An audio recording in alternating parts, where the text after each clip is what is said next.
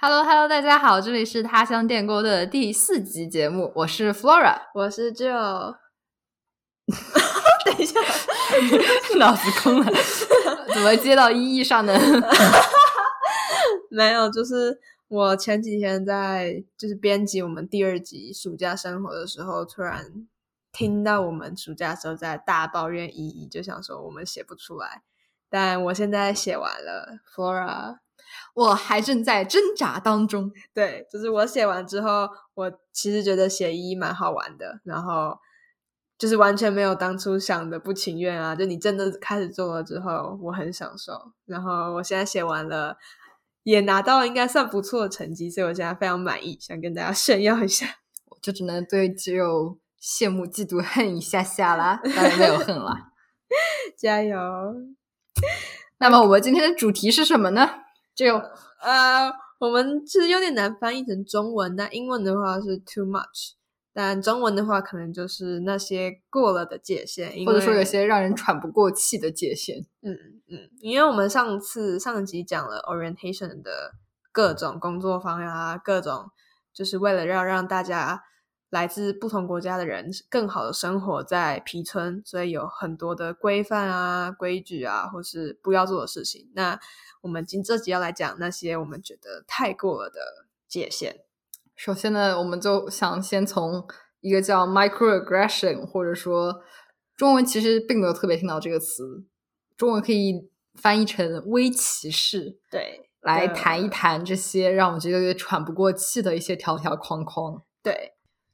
就是应该我觉得是主要是听的那个人吧，会不会感觉到被冒犯，或者说被侮辱？定义是说，它是这些歧视是源自对特定族群的刻板印象，就是你可能说这句话是好意或者想要找话题而已，可是你的刻板印象造成对那个听者的伤害。就是举例来说，有就是在台湾有人会觉得原住民很会唱歌跳舞，就是像亚洲学生很会数学，对。可是然后你在想要跟一个人社交的时候，你就问他说：“哦，那你是原住民，你是不是很会唱歌跳舞？或者哦，你来自亚洲，那你数学很厉害喽？”就是这种刻板印象说出来的话，可能会让那个人受伤。就是对，也也不全是刻板印象，还有一种例子，可能就是说，呃，因为某一个人来自某一个特定的族群，你对他进行了某啊，其实也也是刻板印象吧。就比如说，对一个女生说。呃，可能是一个女工程师说：“哦，你这次项目做的怎么这么好呀？”就一言下之意思说，我觉得你做一个女工程师，你不应该把项目做得很好，或者说，我认为你其实本来没有那么多的能力去完成这么好。嗯，还是刻板印象吧。对，可是就是你可以听到我们的例举的例子，就其实可以有很多种看法，就是像类似女工程师的例子，我就可以，我那个称赞人就可以说：“啊，我真的只是。”觉得你做的很好，想称赞你。我只是夸一夸你，对，就根本根本没有其他意思。可是，就这个就是围棋是尴尬的地方，就是每个人有不同的看法。因为这个界定的权利，我觉得他不在说的人那边，他真的基本上是在听到的那个人，或者说，其实他并没有一个特别明确的定义。嗯，所以我觉得这个就会很难让一整个团体去定义出哪些。话不能说，因为算是围棋式，因为可能就是说的人真的没有那个意思，是听的人有意思。那也不是每个听者都会有一样的反应，所以就是我们学校在 orientation week 的时候就有说一些不要说的话，因为那些话是围棋式。但我们后来想想就觉得好像有点太过了，这个就挺容易。嗯，就是掌控不好那个度，还是这一句话啊？有时候可能会因为我怕我说这句话会让人感到被冒犯，我就会尝试避免去说很多东西，然后这样就会反而限制了我自己的表达。然后又或者说，我觉得我不太在意这个事情，我就想说啥说啥，然后就不小心，对对，很难。所以我觉得这件事只能我自己是觉得，就是我如果觉得这件事我听到会觉得是伪歧视，那我就绝对不会跟别人说。可是，如果这件事是我不觉得是围棋事，就不我如果是听着，我不会觉得被冒犯的话，那我就会说。可是，如果说了冒犯别人的话，那我也真的很抱歉，就是我跟他道歉，就是我真的不知道。而而且说说这个话的场合，我觉得也挺影响最后这句话给人带来的影响。像有时候可能你们就是关系特别好的时候，你就故意的打打趣哦，但是我这个是带引号的，因为我我个人并没有特别认为这种打趣是一个很好的打趣，你就会故意的用一些比较有冒犯性的语言，然后特意的针对某一个特定族群的同学说这些。然后跟他说：“哦，我只是在开玩笑，或者说我只是在跟你日常的打闹，不要当真。”然后就那个语气，你不接受吧？可能人家会说你太敏感，太怎么样？然后接受了呢，又好像嗯，你心里不太舒服，对这件事不太对。对，所以引以为戒挺好的，但是我觉得也不用太被这个事情折磨吧。我觉得这种东西真的是有点难由。一群人去给整个团体界限的东西，我觉得围棋是这种东西，是你真的要自己思考过，就觉得呃哪些能说，哪些不能说。那如果你觉得能说的东西真的冒犯别人的话，那你就学喽。就是，反正就是我觉得主要的核心思想还是说，就是带着一个尊重的态度去跟他人进行沟通。对，就如果别人说我觉得被冒犯，那你就是记住那以后不要对这个人说。对，而且事不过三，我觉得犯个一两次小错还是，呃，可以接受的。嗯，以后慢慢改嘛，大家都是人啊。嗯，呃，而且就是打趣的那个点，我就觉得有时候打趣是就是对说的人可能就是好笑，可是对有些人可能是真的会觉得太过的。对，因为像有一次，就是就是学校的黑人同学。他就在我们的群组里面发说，就他们有要有一个服装秀，然后要大家捐衣服，然后他们说如果不捐的话，就是歧视黑人，就是种族歧视。他是说种族歧视，所以我觉得这个玩笑就有点过分了。哎，也没有什么好评价的啦？对，但就是我们学校的 Orientation Week，就是主要是我们上一届跟我们说，就是我们的学长姐在去年跟我们说过，然后。我自己思考觉得过的围棋式的例子有，就是他们有演戏，然后用演戏跟我们说，呃，你不可以称赞别人的蓝眼睛很漂亮，因为你要是说了蓝眼睛很漂亮，会让其他颜色眼睛的人觉得，那我的眼睛不好看或是没有价值咯。这样，但是我觉得就在这边给大家放一个。啊，不太一样的例子，但是有点相似的情况，就是因为在北美的文化里面，他们非常的喜欢夸赞别人，尤其是可能女生之间会夸赞说啊，你今天这一套装扮好好看哦，就说 Your outfit is so nice, so beautiful today。对对，但是我对，但是我也有想过一个问题，你这样说的话，对一个人说，你是不是就在说别人的 outfit 可不够的好看？嗯，虽然审美确实是一个很个人的东西，但是。我觉得就这个例子，大家也可以对比着看一看，然后进行一个自己的思考吧。我们也没有办法给出一个特别明确的答案。嗯嗯。那还有第二个，我个人觉得也有点太够的例子，就是学长姐有说不要认错人，因为他们那时候演戏的例子是说把一个就是不是白人的人跟另外一个不是白人也不是白人的人就认错，然后他们的意思就是。你因为别人的肤色去认错人是有点歧视，歧视就是他们有相同肤色，然后你就认错人。但是这个我觉得就是这一个围棋是它的着重点，嗯，可能是重复性的认错人，就是尤其是当别人呃那个对象告诉你说他不是那个人，你还自以为是的认为啊你不就是他吗？然后这样子用自己的判断，而不是就相信那个事实是那样。然后，并且重复的去犯下这样的一个错误，我觉得这是一个比较可以被认为是未歧视的情况。但是，这是单单一次的话，大家还是可以互相之间宽容一点。就是真的，因为两百多个人要认全也不是很容易的一件事情。哎，但是反正还有一个办法，就避免这样的情况的话，我个人觉得，这里可以不要下次如果你有一个人你不确定他的名字的时候，尽可能的不要问名字，你就直接说不好意思，能不能提醒一下我你的名字？就这样子。虽然我觉得有时候可能认错人是因为你太坚定的认为那个背影很像某个人了，就是你真的就是脑袋一热，然后后面就尴尬了。可是，对，应该是我是不曾认错两次啦，我也被认错过。你你被 被一个一年级认错过，认错认认成 Stephanie。虽然我不知道说的是哪个 Stephanie，但是就是。认错过，那个一定不是举头发的那个。哎嘿哎嘿嘿，对，但我最后在围棋这件事上想说，就是学校其实有举一个很好的例子，就是当别人就是不要做这件事，就是当别人跟你说“哦，我来自加拿大”的时候，你不要因为他的肤色去问他说“哦，你真的是来自加拿大吗？还是你的父母其实不来自加拿大，所以你才不是白人？”这个其实是真的非常冒犯的。对，就我们可以有一个初步判断，认为哪些人可能会是来自哪里，但是当听到答案跟我们呃脑海中的自己初步认定的一个判断不一致的时候，就不要对这种事情感到特别的惊讶，呃，或者说感觉我不觉得你的回答是正确的，或者说我认为只有我想的才是对的，就还是要开放、包容、尊重的心态。对，所以我觉得这一点就是做的很好。嗯但是也有一个，嗯、就是因为 microaggression 有时候还是会发生嘛。然后，如果你是说话的那个人，我们今年也大概总结出了一个，呃，算是也不叫解决方案，就是说应到应对这种情况，你应该怎么样采取措施，表达你的歉意，或者说呃向前继续走下去，而不是说停滞在这个原地。哦，好棒哎！不做出改变，就是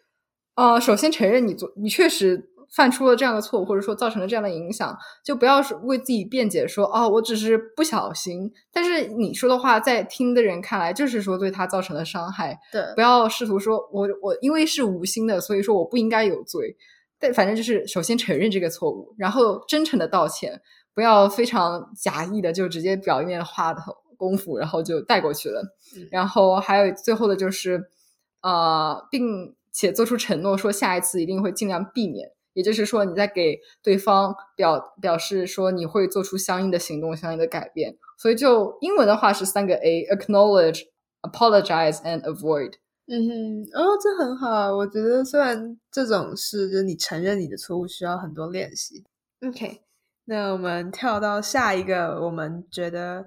也有点太过的界限，就是正义魔人的这个主题。属于是在 Pearson 这样的环境里面，让这样的现象越发明显了一些。没错，呃，就是像我们有每个月一次的全校的会议嘛，那每两个礼拜也会有一次全校的课程，就是学校会用那个课程去讲一些怎么说不啊，或嗯是你要吃哪些营养才能活得下去啊，就是一些学校老师认为我们应该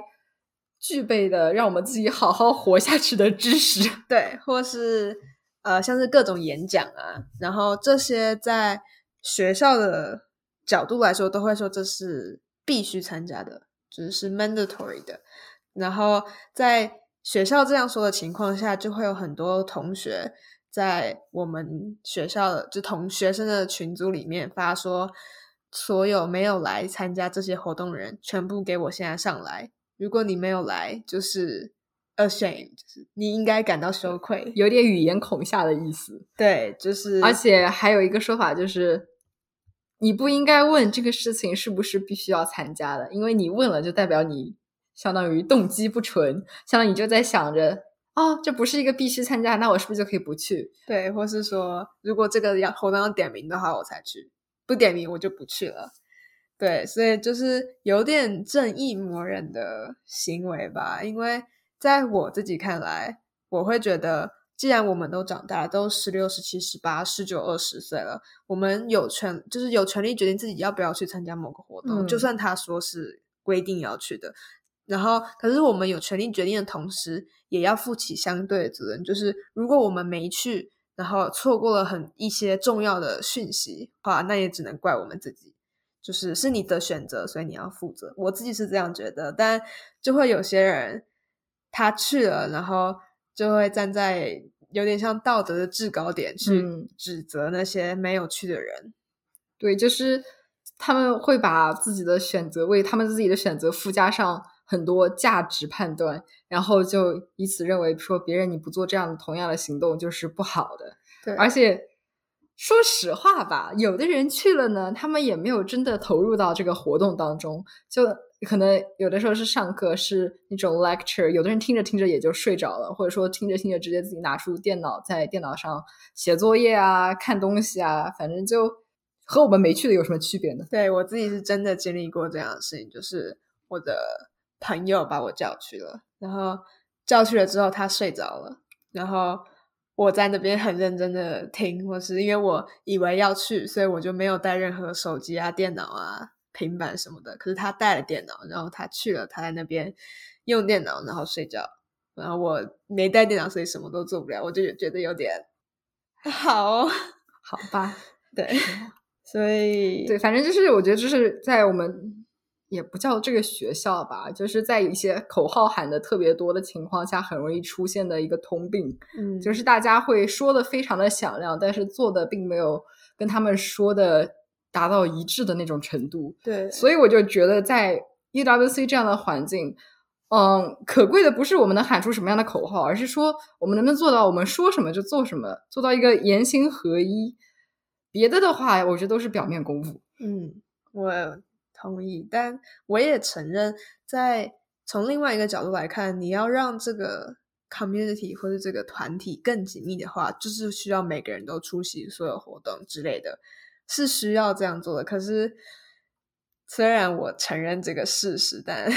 我我觉得我倒是有点认同的点不太一样，就是不是出席每个活动，而是说。如果要让一个社区它每个成员之间的连接更加紧密的话，就是增加不同成员之间的互动肯定是必要的。但是，是不是每个活动都要参加？我觉得这肯定不是。而且，每个人他适应的活动，或者说他能够和别的人构建很强、很紧密的连接的场合，我觉得肯定不一样。所以，要求什么都做的话，反而是不切实际的啊！哎，我没想过这点。哎，我觉得这点很棒。哎，哦，就是。就不是，就是不是说你要参加所有的活动才算是这个团体的负责人，对这个团体负责任的人，就是不一定是要通过这个方式，你可以帮忙学校捡垃圾啊，或者用其他方法，也是你对这个团体也是有贡献的。对对，嗯，但是我们还是不得不承认，我们有同学他真的是非常的尽职敬业，基本上。所有活动都参加，而且出勤率非常的好，参加了还会发言。对，但是也不得不承认，他的能量槽，我觉得比我们很多人的能量槽都长了很多。嗯，所以我觉得也是因人而异，各自量力而行。对，就是我虽然做不到他的生活方式，但我确实非常尊敬他。嗯，就是他对 U W，就是他有点是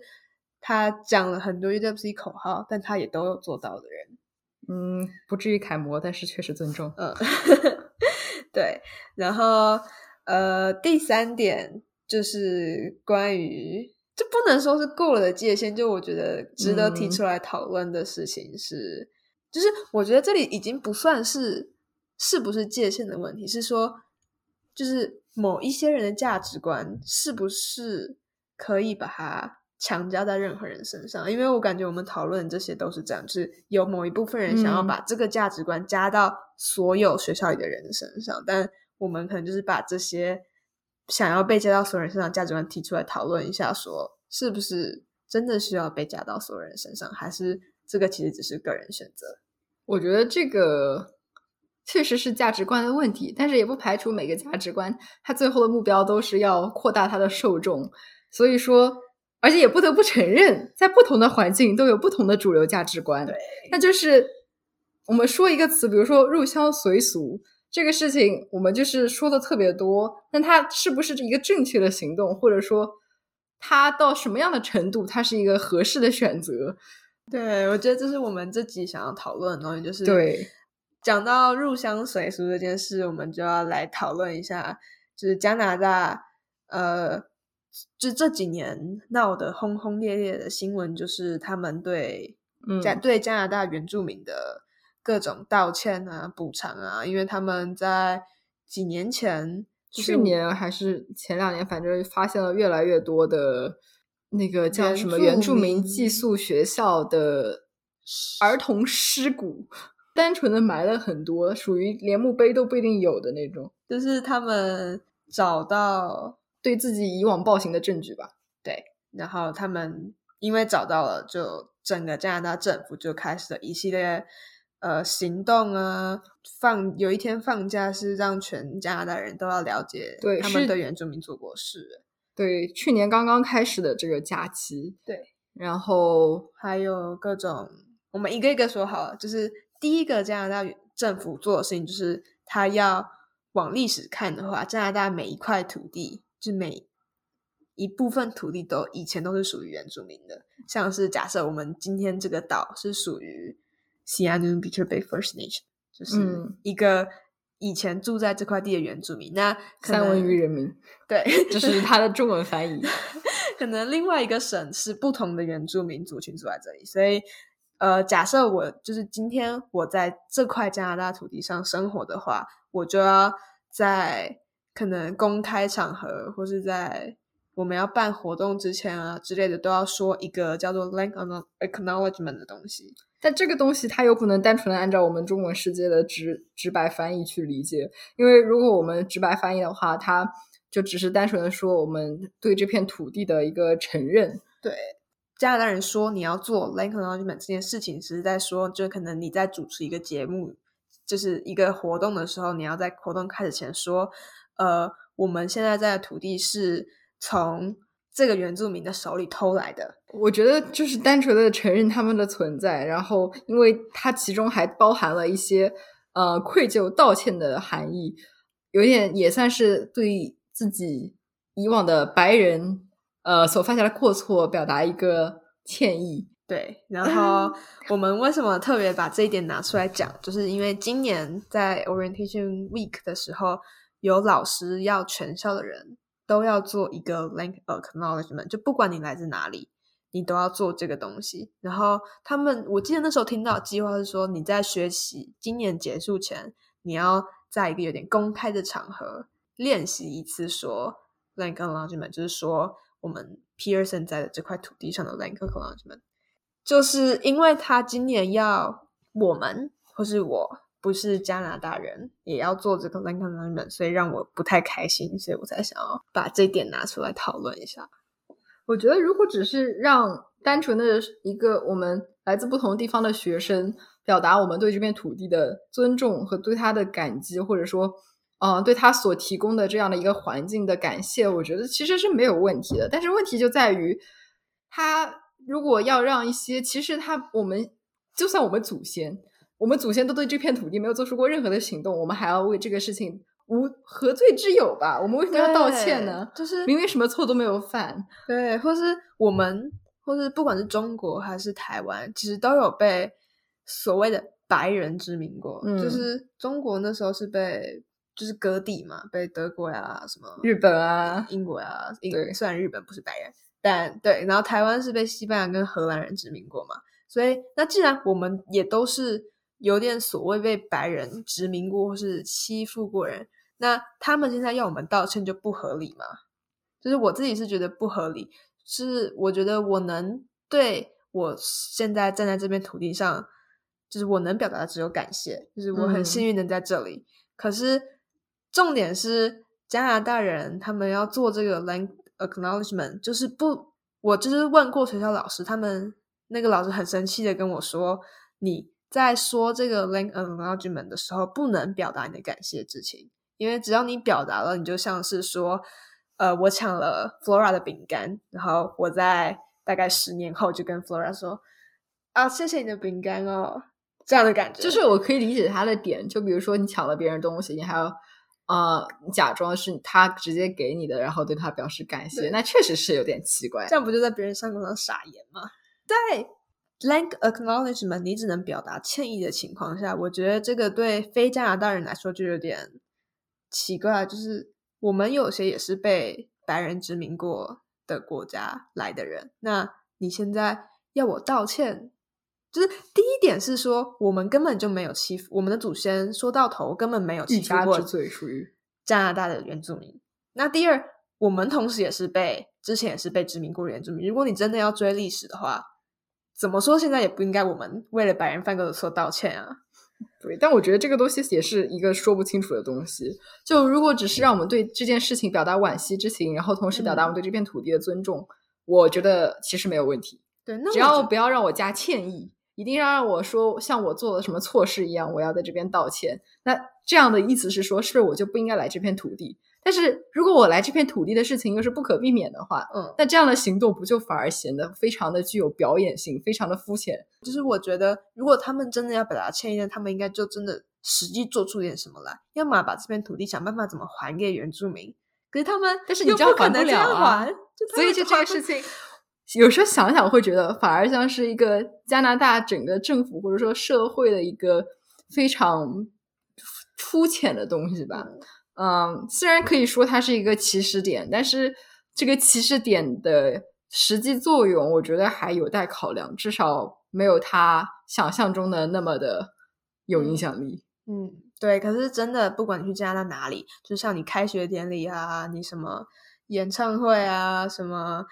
各种颁奖典礼啊，什么就是就算是 theater 是一一出戏要开始演之前，他们都会说一段。我觉得这个 acknowledgement 不应该有那个歉意在里面，可是他们就是要表达歉意。虽然我觉得就算按英文世界来说，因为像你写学术研究论文，嗯，你文末可能会放一个 acknowledgement，那个是表达对支持你这个研究的机构或者说人员的感谢，但是肯定不会有歉意。对，所以我觉得就。这样吧，他们用这个词就用这个词，我们跟着用，那就是表也是表达我们对他的尊重。对，但是至于我们心里怎么想，我觉得大家自己知道就好。嗯，我是确实很感谢我能在这里，毕竟这里真的很漂亮，对，有山有水，空气又好。对，可是有另外一个同学，我觉得说到很好的点，就是说，既然这件事情是对历史道歉，有点像是把历史的责任背在自己身上嘛，那。我觉得他讲了很有趣的点，就是说，那为什么只追到原住民呢？应该要追到最源头呀，就是这个地球的土地原本是不属于人类的。那我们是不是要每个人都要向大自然道歉？所以我觉得这也体现出来一个非常有意思的点，就是如果我们要把一个行动的原因归结到历史身上的时候，它这个归根结底到底靠不靠谱呢？对，就是挺有趣的点。对，那。我今年就是经过一整年多的思考，因为这件事其实一开始我其实很不高兴，就是我为什么要道歉。然后到后面就是经过越来越多思考，我就觉得，就这是一个加拿大的学校，虽然它是国际学校，但很难摆脱加拿大政府的影响。就是举例子来说，今天我们录音的当天是英国女皇的忌日，那因为。英国女皇实质上、法律上还是加拿大的元首，所以加拿大今天是举国哀悼吧，哀悼，然后是国定假日。然后我觉得像做 land acknowledgement 这件事，就其实有点像是女皇的忌日言，就是你在加拿大不可避免的，嗯，就是你在享受 女王忌日这天的假日，就也要就是 land acknowledgement 是同样概念的东西吧。但我觉得就是也也算是很多事情跟这个也是很像吧。就比如说，你可能到伊斯兰国家，你到那边要不要蒙面，或者说戴头纱？然后到另一个国家，你要不要遵守另一个国家的法律？就虽然有的时候可能性质不同，但是我觉得也确实是一个比较好的类比的情况。哦，我们可以去进行更多的一个思考。就是至少我现在是觉得，因为我之前很生气，但现在我觉得就是有一个入乡随俗的感觉，就是避免不了，但。所以也就那个怒气就消失了，更多的我觉得是可以好好思考历史，向历史负责这件事情。嗯，但乐观一点说嘛，就是我们感觉不适应，我们感觉有点气愤，也是因为它跟我们自己原本的一些观念不是很和谐。我觉得就也是给自己增加一个新的视角去看待一些问题。啊没错，嗯，因为像之前我只是在我遇到跟我原本固有的意见相反的时候，我才是。有时候才意识到，哦，原来我有这个我一直没有意识到想法，就是我那个一直没意识到想法，就是我其实不觉得，我觉得任何人都可以为要不要对历史负责这件事做选择，所以你可以选择你要对历史负责，所以你去道歉。但我如果我不觉得我有做错任何事，我不觉得我应该要为我祖先犯过我错负责的话，不，我可以选择不去承担历史。所以我觉得这件事是很个人的选择，可是是。当我经历到要我说 like acknowledgement 这件事的时候，我才意识到，哦，原来我觉得要不要背负历史这件事是个人选择。我觉得这还可以归结到一个问题，就是我们做出的选择到底是不是个人意识，还是一个社会情况的推动？就哲学了起来。但就是确实啊，因为我们人是社会动物，我们也是想要被群体接纳，然后想要去归属到某一个人群当中。那我们就有时候，因为你要归属到一个人群，肯定你要展现和他们一样的特质。那有些特质是不是我们自己真的想去，还是单纯因为我们出于一个需求而去做出的选择？就嗯，哲学思考，然后。最后，虽然我不想要这件自己都像抱怨一样，但是这一集就请大家允许我们多多的吐槽一点我们生活中的感觉到承受不起来的一些要求。没错，那最后一点就是最最近的事情，就是像上礼拜我们中秋节吃饭，对，那我们今年吃饭的方式是，就是来自中国 mainland 的人，中国地区的人，大陆地区的人，他们一起吃了两锅火锅。然后台湾人加香港人，我们也吃了两锅火锅，就是我们自己各自的按地区进行了一个小小的聚会吧。然后大家各自享受了一些非常美妙的家乡食物，就比如说火锅啊。但是呢，这个活动也一个原因是因为我们有一些地区的人实在是人数比较众多，很难在办活动的情况下做到让别人不发觉啊。所以 就就是你们嘛，哎呀，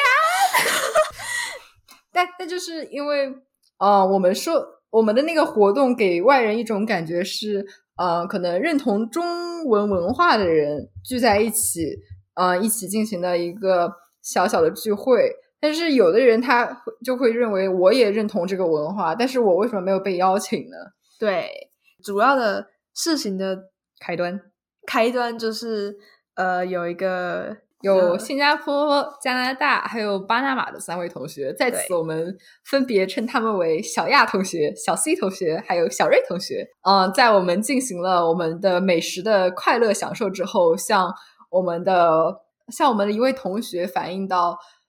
就是我们大陆地区有负责呃推动大陆地区小小聚会的。呃，专门的同学，然后台湾和香港地区有专门负责，呃，就是把所有人聚起来的同学。嗯，台湾跟香港没有，但是台湾、香港人也少啊，也是啊，所以才没有。就通常是人多的地方才会有主办人。名字大，不是名字大，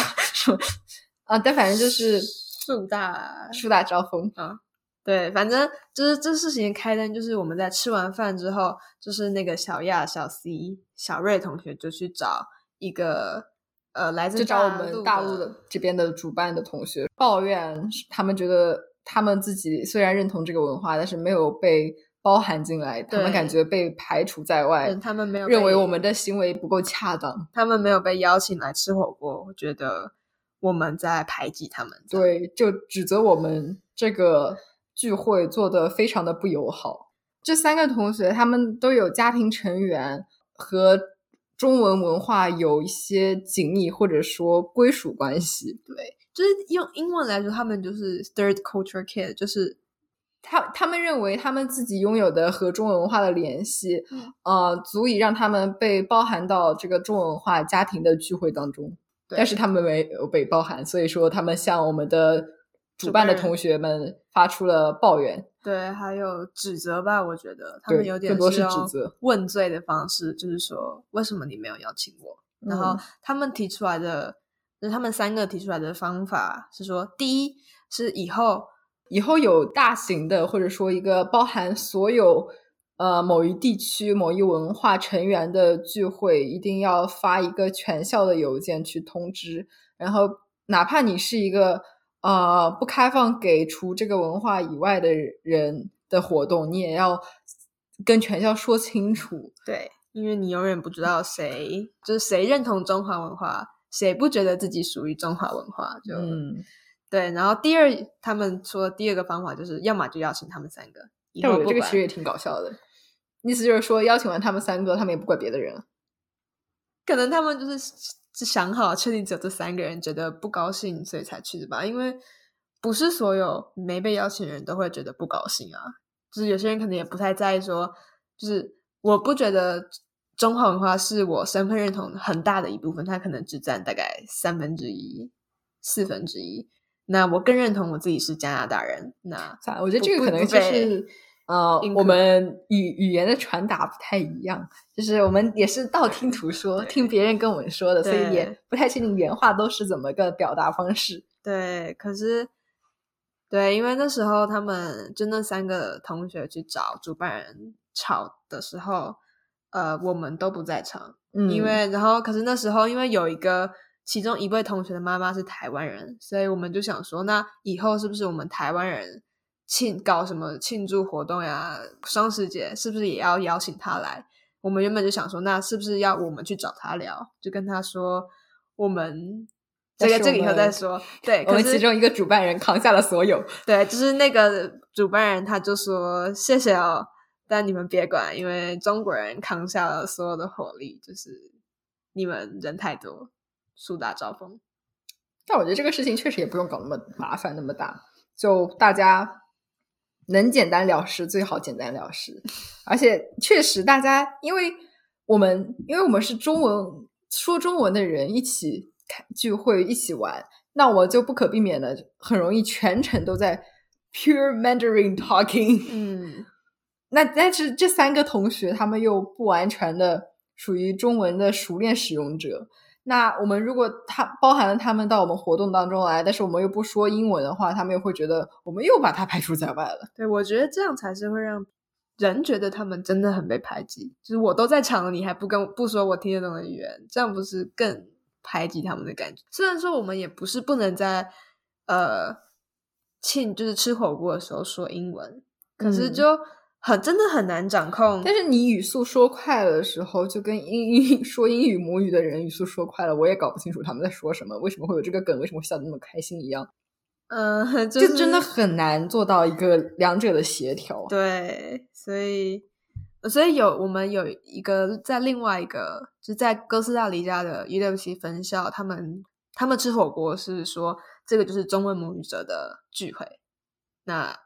就会解决语言的问题。对，所以我觉得就挺好笑的。这件事情怎么结束的？就是那个主办人他创了一个 Chinese culture，就是中华文化的 Chinese culture kids，对中华文就是认同中华文化的群组，然后另外一个他又创了一个有中国国籍的群组，所以就还是有点好笑。其实是原本就有了，对对对对对故特意的创了一个，但也不全是，或者说另一个群主要是针对真的就完全熟练使用中文的人的群嗯，组，对对对对。因为其实我们也有一个加拿大华裔同学在群里，我自己觉得很无奈的点是说，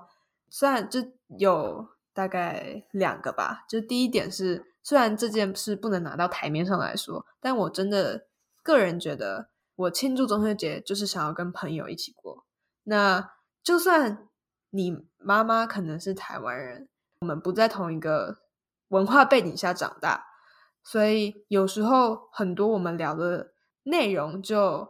你没有办法有共鸣。那这件，所以你就是我们说到头也没有很熟。就其实我觉得本质上也算是他们有没有对我们呃归属感更强烈的那一部分展现出兴趣。因为我们之所以为什么会熟，是因为我们首先对这个文化本身就熟，但是我觉得这个东西也可以有一种情况克服的话，就是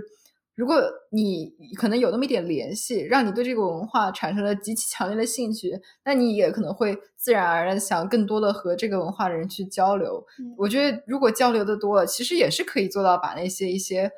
呃文化真的沟沟壑壑啊都跨过去的可能性的。那那样的话，就是哪怕嗯。可能听不懂全部的东西，但是你过来，如果啊、呃、一个非常或者说怎么样热情的态度来找我们沟通的话，我觉得这种情况就可以不会那么的尴尬，那么的两边都不愉快。因为没有邀请他们，不是因为想要排挤他们，或是不认同他们的身份认同，我单纯就是觉得。呃，邀了你，我们很就是会很尴尬，就是我们说中文会让你感觉很尴尬，因为你听不懂；但我们说英文，我会变成我们自己很尴尬，因为毕竟我们在全英文的环境，所以呃，能真的好好的用中文叽里呱啦说一大串话，就是说一两个小时的机会有点少。那有难得用中秋节这个来说一次，就其实是很珍贵的时候。那我就想要享受这个放松的感觉，有家的感觉。就是没有邀请你，简单的就是我们不够熟，我没有办法在你面前很放松的做我自己。那可是这件事就不能拿到台面上说，是说就我们没有百分百的自信，说我们这件事情完全是出于好意才做出这样的选择。虽然我觉得肯定他也必须得承认，是我们有时候没有所有人都请，也是因为我们觉得不想说让别人觉得我们又在排除他们了，哪怕把他们请过来，却一句话不跟他们好好的沟通，呃，也承认了，我们就是还是想更加畅快的和朋友之间享受一下一些有限的时间。但这是我觉得两边我们都不讨好，就不不管怎么样，我们都不是很讨好不会熟练使用中文，但是又认同中文文化的人。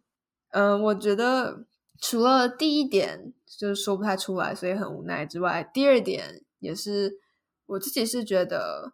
这件事情其实真的很难说到底怎么样才是对的，因为我是真的没有不认同你对台湾文化的认同感。可是当你要求我在一个全英文的环境，或是说我们其实算是有点弱势的文化，就是我们在在加拿大的欧美文化，我们不是主流文化，对，就是我在我们不是主流文化的环境里面，然后还要我们去呃很包容的，就是寄 email 给大家说，就是你只要认同中文好文化都可以来啊，这种这种各式的规范啊，或是你希望我们做到的事情，也算是一种在把你认为对的主流文化强加到我们身上。你就是你说我们不邀请你是排挤你们，但我也觉得从某一种程度上来说，你你一定要我们邀请你，也算是一种排挤啊，就是你排挤非主流文化的感觉。我觉得也不一定叫排挤，就反正也是就这么说吧，大家可都多或多或少有一点没有从他人的角度思考这个问题。就是有学姐是说，如果真的要谈论包容跟排挤的话，那那个那三位同学要求我们对就接受他们的想法，价值观，或者说也他们也没有在包容不同的价值观。对，我觉得如果单纯出于良好沟通的目的，说我们希望加入这个活动，然后我们希望如果以后有什么活动可以怎么说，尽可能的邀请我们来参加，我们不会特别介意说你们都在说中文，然后我们也不会抱怨说，呃，因为就因为你们都好多人都在用中文，我们就会呃再次抱怨说我们觉得被排除了。我觉得这样的态度是友好的交流的态度，还是比较。这个才是比较可取的一个办法吧。嗯不要就是说，因为我们怎么样，就站在道德的制高点，然后指责我们，然后你们自己又装出一副可怜兮兮的样子的话，嗯，哎，就有点我其实每次讲到这个话题，就是要不要邀请不会说中文但认为认同自己属于中文文化的这种这个话题的时候，我脑袋都会卡住。连这三声叹气都叹不出来点子。对我真的是我的思绪会卡住，因为我觉得这件事上真的没有谁对谁错，真的就是价值观不同。可是，在价值观不同的同时，你要决定要怎么做，就非常非常的困难。因为我不觉得我的价值观是完全对的，我承认我自己就是谁能大公无私，你就说吧。对我承认我自己是有私心，就是我就是想要跟朋友或是台湾的朋友就是唠嗑唠个三小时，而且就是不可避免，有些东西你不在同一个文化背景，你不会觉得能说出来。对，或是当我们真的就是当朋友真的很亲密到一个阶段的话，你们会能说一些比较敏感的话题，但这个敏感的话就不是随随便便能在其他人面前说出来的，就是想要一种舒畅感吧，就是畅快的表达自己的场合。但我承认，想要有这种场合，就会排挤掉某些可能跟你不那么熟的朋友啊之类的。就是跟他们吃饭也能学到不同的东西，就是可以，肯定是可以啊。我觉得这就是看怎么定性这个活动了，到底是一个出于文化，就是文化背景的一个呃聚会呢，还是说就是单纯关系好的朋友之间，我们一起 hang out？对。可是就像你说十几个人一起 hang out 一样，那他们也在排外啊。可是对，所以那所以就只是因为我们来自同一个文化，所以让我们变得更加的显眼了啊。对，可是就是在 Pearson 的状况，对下我们的背景，UWC 这个环境下，会让朋友，就是假设我说我们是真的朋友聚会，可是我们都来自同一个地方，